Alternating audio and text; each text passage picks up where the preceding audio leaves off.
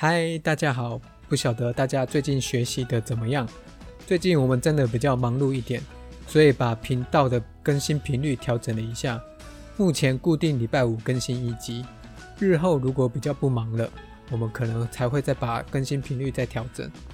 最近我们连续讲了三集大学，内容比以前还要多，希望大家都能够吸收到。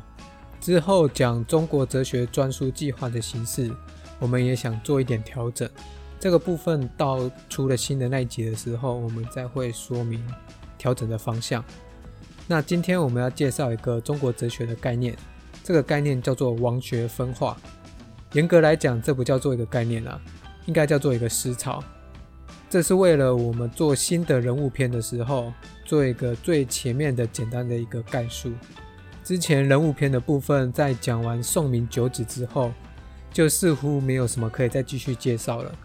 其实能介绍的是太多了，只是要有相应的主题才适合去讲。这次我们讲王学分化，所以之后我们也会提到王学儒者。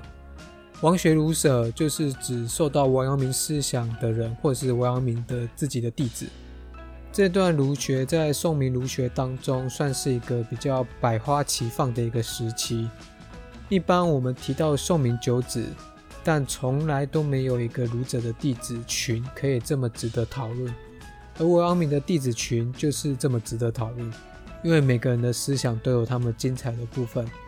好，那我们废话不多说，就先进入主题。想必大家都应该知道，明代最最重要的儒者就是王阳明，他的思想发展上大致上是承继宋儒陆象山，或根本上继承孟子的思想。而他自身立变于诸子的思想，王阳明著名的思想有知行合一、致良知、四句教等等重要的思想。这个我们在之后也会开一个系列的讲解去讲王阳明哲学。而王阳明的弟子在明代的时候相当的众多，所以在王阳明过世之后，就有王学分化的现象。由于王阳明的弟子众多，所以究竟谁能够符合阳明学的思想系统？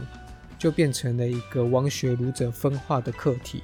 在黄黎州的明儒学案当中，就提到王龙溪的学可能不是儒学或是阳明学，所以判王龙溪为儒者之举或，未免有出入。而黎州讨论到聂双江的时候，则说先生亦何背乎师门，乃当时群起而难之哉。即黄黎州认为聂双江是属于阳明系统的。但黄立洲这样的判定是否能够算是准确？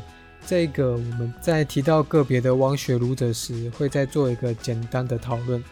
传统上，王学儒者的分化是以地名作区分的，大致上可以分成浙中王门、江右王门和泰州王门三个大分派。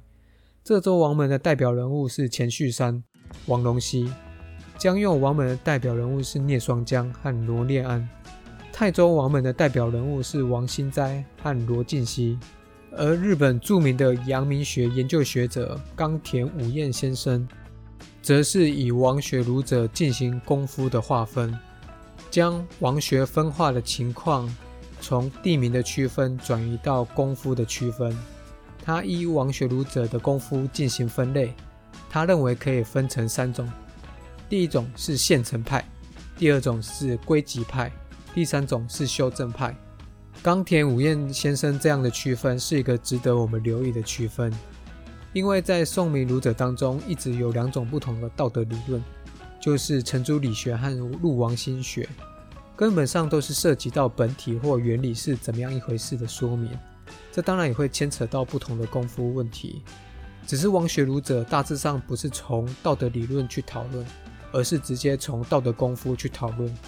因为他们基本上共同预设陆王心学的道德理论作为标准，或根本上是以王阳明的良知学作为一个标准。